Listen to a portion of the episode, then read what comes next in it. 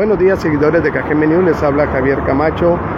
Eh, acabamos de hacer una transmisión desde la tienda Mayoreo Ley, que se ubica por la calle 200 entre Tehuantepec y lo que viene siendo la calle Querétaro, en la colonia Xochiloa. Habíamos comentado que este guardia, eh, aquí en este lugar, fue atacado a balazos un guardia. Fue atacado balazos un guardia eh, habíamos comentado que se lo llevaron al hospital general, eh, se encontraba lesionado, pero desafortunadamente, y este es seguimiento de la información, desafortunadamente eh, este guardia pues ya perdió la vida, ya falleció. Los médicos del hospital, pues desafortunadamente no pudieron hacer nada para rescatarlo de las garras de la muerte. Este guardia llevaba impacto de bala en el tórax, en el pecho, vamos, en el pecho y eso provocó el deceso, el deceso de este trabajador, de este padre de familia, me imagino, de este ciudadano cajemense, pues que salió de su, de su casa esta mañana, horas antes, pues con la intención de trabajar, de buscar el sustento familiar, buscar por la vida y mire, un delincuente le arrebató, así, le arrebató la vida a balazos aquí en este negocio que se llama, que es una tienda mayoreo ley de la calle de la calle 200 entre eh, Querétaro y Chiapas, en la colonia Xochilúa. Así está, lamentable, lamentable esta, esta información, la verdad.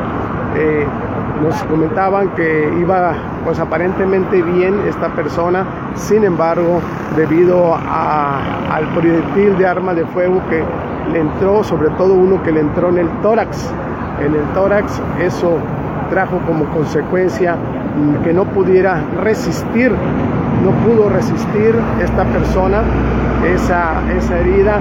Y por más que hicieron, por más que hicieron los médicos del Hospital General, aquí cerca, miren, aquí cerca unos metros, llegaron, lo auxiliaron los, los elementos policíacos, lo trasladaron al hospital con la premura, con la premura que se requería. ¿Para qué?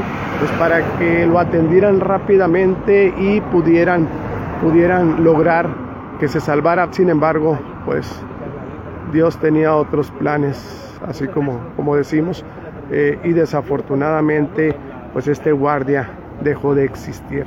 Lamentamos, la verdad, no lo conocíamos, pero pues como ser humano lamentamos cada muerte, así de fácil.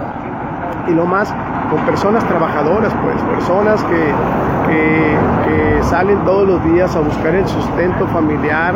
¿Para qué? Para sobrevivir. Así, fíjese, para sobrevivir. Y resulta que llega un delincuente y le dispara y le arrebata la vida. Águila Real dice, creo que no vale la pena regalar la vida al final, dice. Sí, pero pues cuando sales de tu casa, como en el caso de todos, nosotros en lo personal, eh,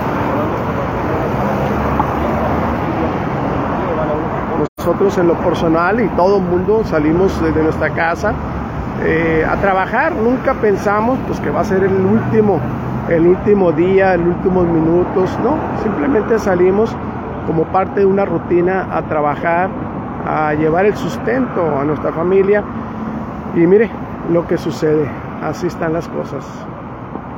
No se ha dicho todavía, no se ha dicho, ahí están los elementos policíacos todavía en el lugar, están, están, los, eh, están acordonado aquí el área, está acordonada el área, eh, no se da a conocer todavía la identidad de esta persona. Así es, Aguilar Real. No sabemos, uno sale de sus casas y no sabemos si vamos a regresar. Así está.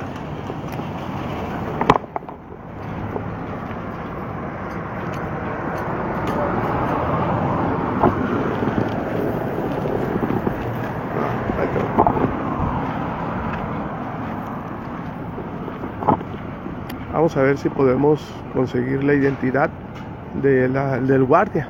Del guardia. Aquí están todavía los elementos de la Policía Municipal, la Policía Estatal, Agencia Ministerial de Investigación Criminal.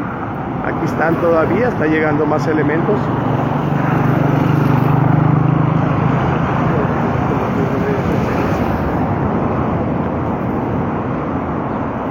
Vamos a ver. Ahí están todavía los elementos.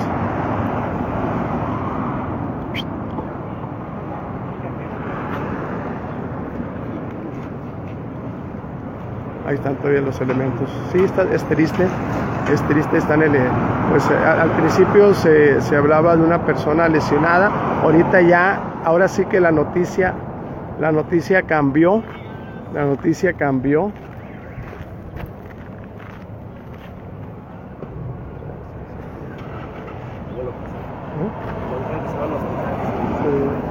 Se lo llevaron al hospital. Estaba platicando aquí con un compañero.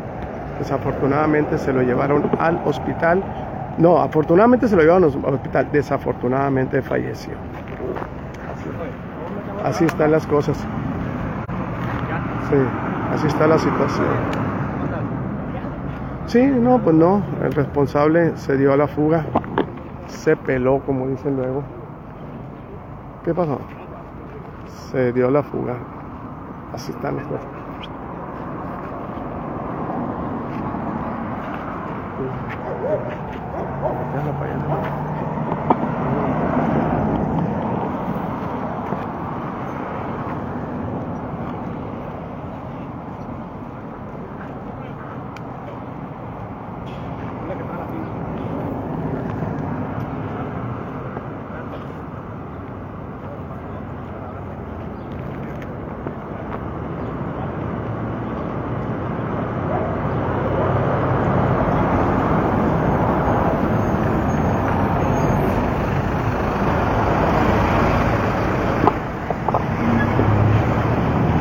Así está la situación. Bueno, la persona fallecida se llamaba Alejandro, de 55 años de edad. Alejandro B. B chica, no podemos decir el apellido, pero es Alejandro B. B chica, B de vaca, de 55 años de edad. Alejandro de 55 años de edad, para aquellas personas que estaban preguntando. Esto es desafortunadamente, así está la situación. Eh, falleció, falleció desafortunadamente. Eh, Rosa de León dice que triste me da mi cajeme, ni trabajar a gusto dejan y nomás enlutando familias. Así es, Alejandro, sí, de 55 años de edad.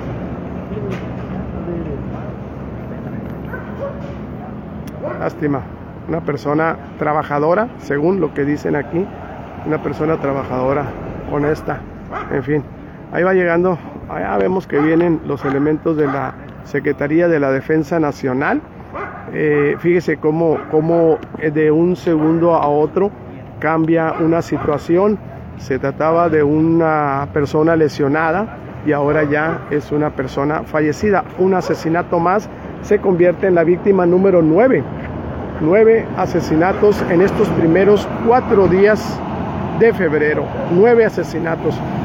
Estábamos hablando que, que hubo que hubo, ahorita encontraron un cuerpo allá para la calle 400 entre Fresno y 10, encontraron un cuerpo violentado y bueno, así están las cosas. Y las cámaras, pues es que todo eso se va a investigar, todo eso se va a integrar, una averiguación previa, ya no por el delito de ataque armado, de, de lesiones, sino por homicidio. Ya es un homicidio, ya brinca de una agresión en contra de una persona con lesionado a un homicidio. Otro más aquí en Cajeme. No, gracias a ustedes, Inés de Jesús, y gracias a todas las personas que se reportan y se enlazan con su servidor Javier Camacho a través de Cajeme News. Ahora sí, me despido. Gracias, esperemos que se la pasen bien este fin de semana y no olvide que está ya usted bien enterado. Nos vemos, hasta la próxima.